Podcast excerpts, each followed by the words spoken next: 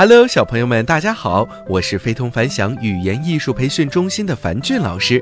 今天，樊俊老师给大家带来的故事是《猫当和尚》。有一只猫到处宣扬自己不吃老鼠，还跑到庙里当起了和尚。每天傍晚，猫都坐在庙中间，闭着眼睛念经，脸上总是一副虔诚的表情。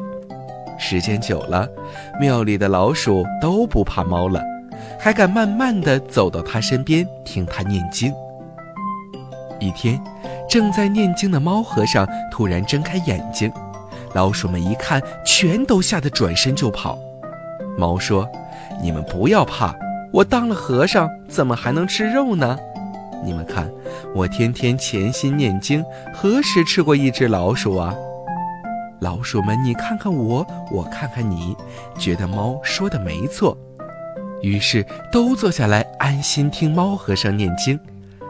猫和尚大讲猫不吃老鼠，老鼠不糟蹋粮食的道理，老鼠们都听得心服口服。一个星期过去了。老鼠们发现自己的同伴越来越少，虽然没有看到猫吃过老鼠，但他们还是开始怀疑起猫来。于是，老鼠们送给猫一个铃铛，说是对猫的感谢，并把它挂在猫的脖子上。猫不知道老鼠的用意，非常高兴地接受了。这天，猫刚念完经，老鼠们便四散而去。就在这时，猫猛地跳下讲坛，想把后面的一只老鼠吃掉，不料铃声大作，老鼠们回头骂道：“你一边念经一边杀害我们，真是太可恶、太阴险了！我们再也不听你的话了。”说完，老鼠们一溜烟儿全跑光了。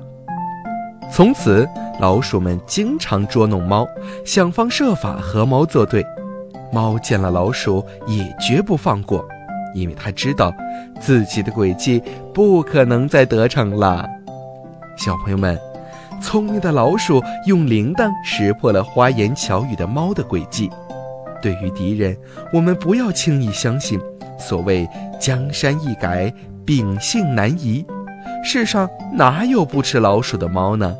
你们说是不是啊？好了，今天的故事就到这儿了，早点休息吧，晚安。